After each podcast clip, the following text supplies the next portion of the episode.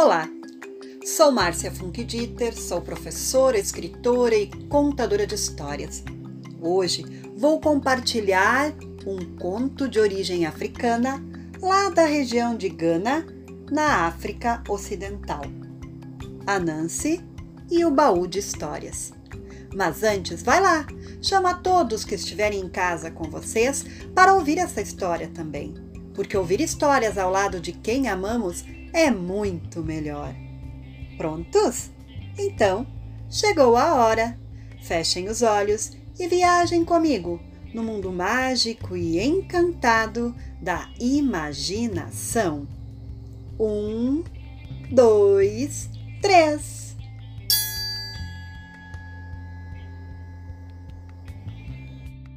Há muito, muito, muito tempo atrás, não existiam histórias aqui na Terra. Ninguém contava histórias, pois não sabiam nenhuma. Imaginem viver num lugar sem poder ouvir histórias. Isso não deve ser nada, nada bom. E a Nancy, um ser metade homem e metade aranha, achou isso um absurdo, pois gostava tanto de histórias e não ter nenhuma para contar era muito, muito ruim. E assim, a Nancy resolveu ir até Niame, o Deus do céu, pois ele, ele possuía muitas histórias. E assim, a Nancy subiu naquela mesma noite até o alto no céu. Começou a tecer a sua teia e foi tecendo, tecendo entre os galhos da grande árvore, até que chegou bem perto das estrelas e do céu, e lá chamou por Niame.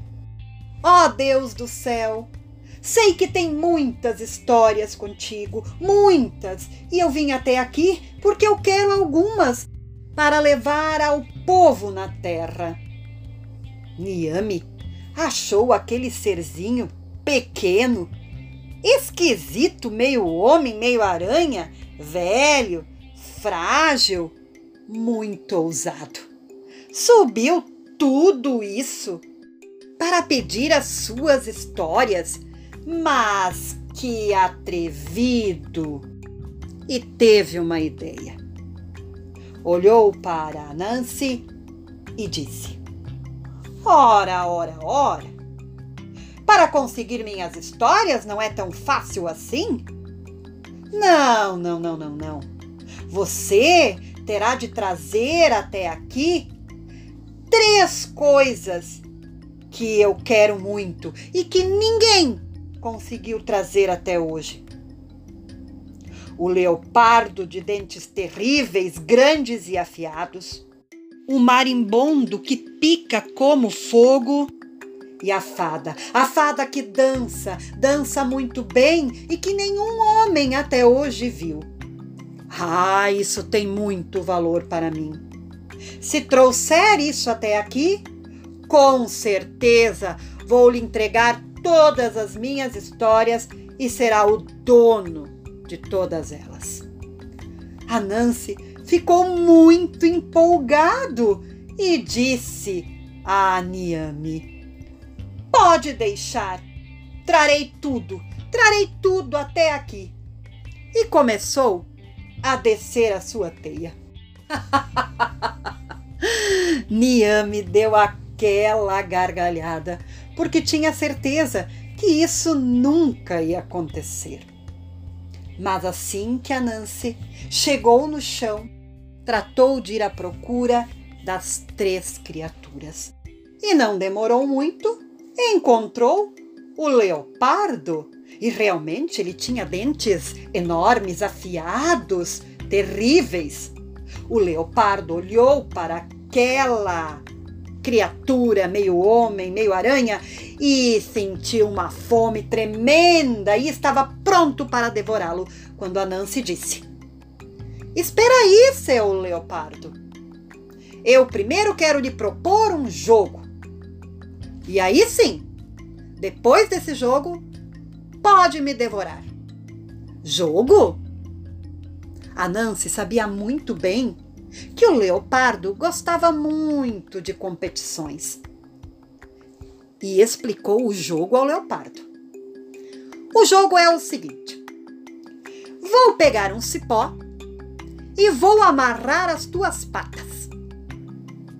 E depois vamos ver quanto tempo você leva para se desamarrar. E aí será a minha vez. Você vai amarrar as minhas patas e vamos ver quanto tempo eu vou levar para me desamarrar. Quem conseguir se desamarrar primeiro será o ganhador. Mas o leopardo achou aquilo um espetáculo e aceitou no mesmo instante.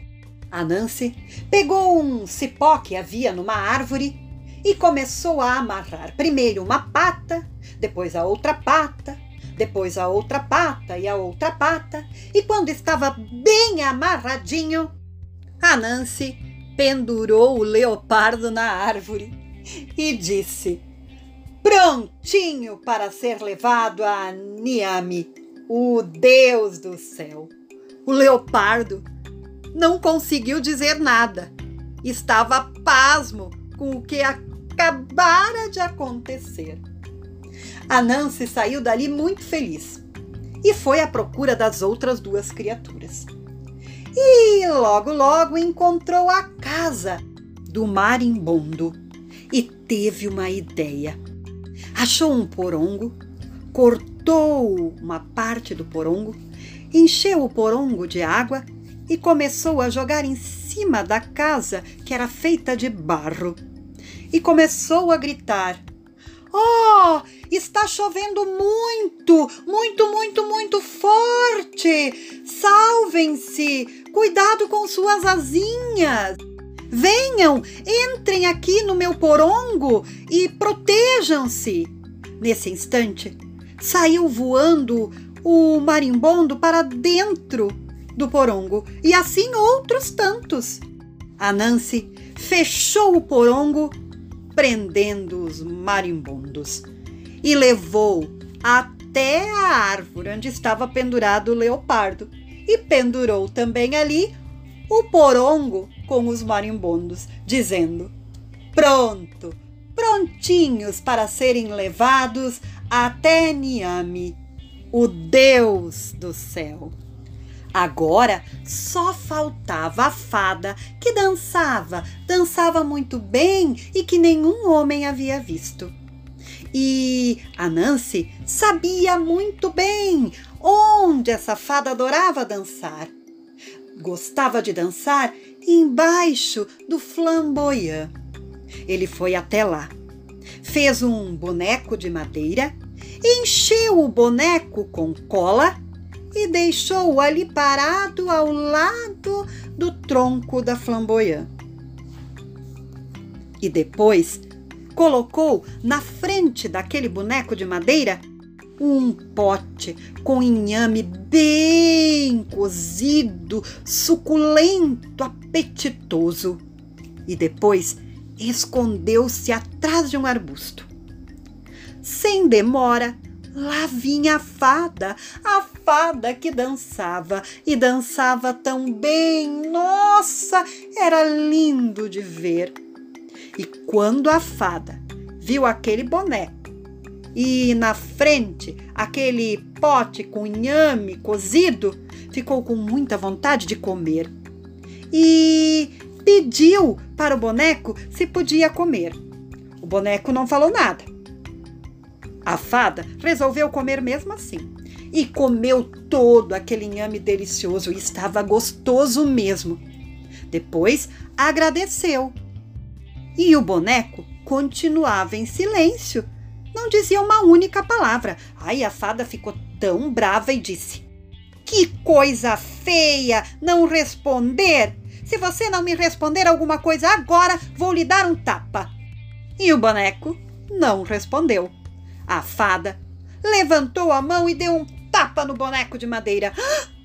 e a sua mão ficou presa naquela cola.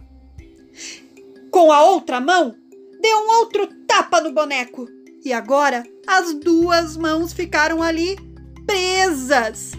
A Nancy saiu de trás do arbusto e carregou a fada até onde estavam o leopardo e os marimbondos que picavam como fogo. E ali começou a tecer uma teia em volta do leopardo, em volta do porongo com marimbondos e em volta da fada que estava grudada no boneco. E depois continuou a tecer uma teia até o céu e foi carregando as três criaturas que Niame tanto queria.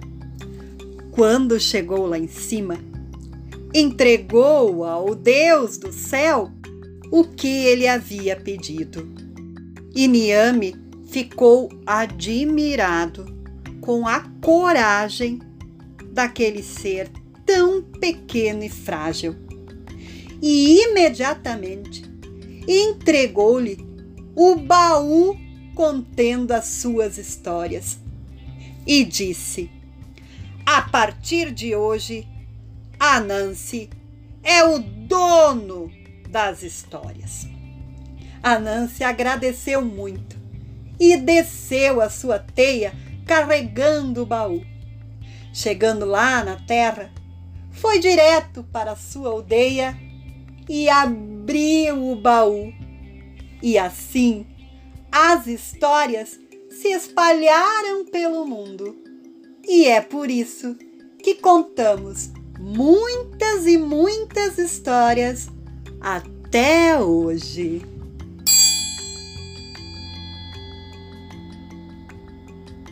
E essa história saiu do baú e agora mora em nossos corações. Beijos e até a próxima história. Tchau!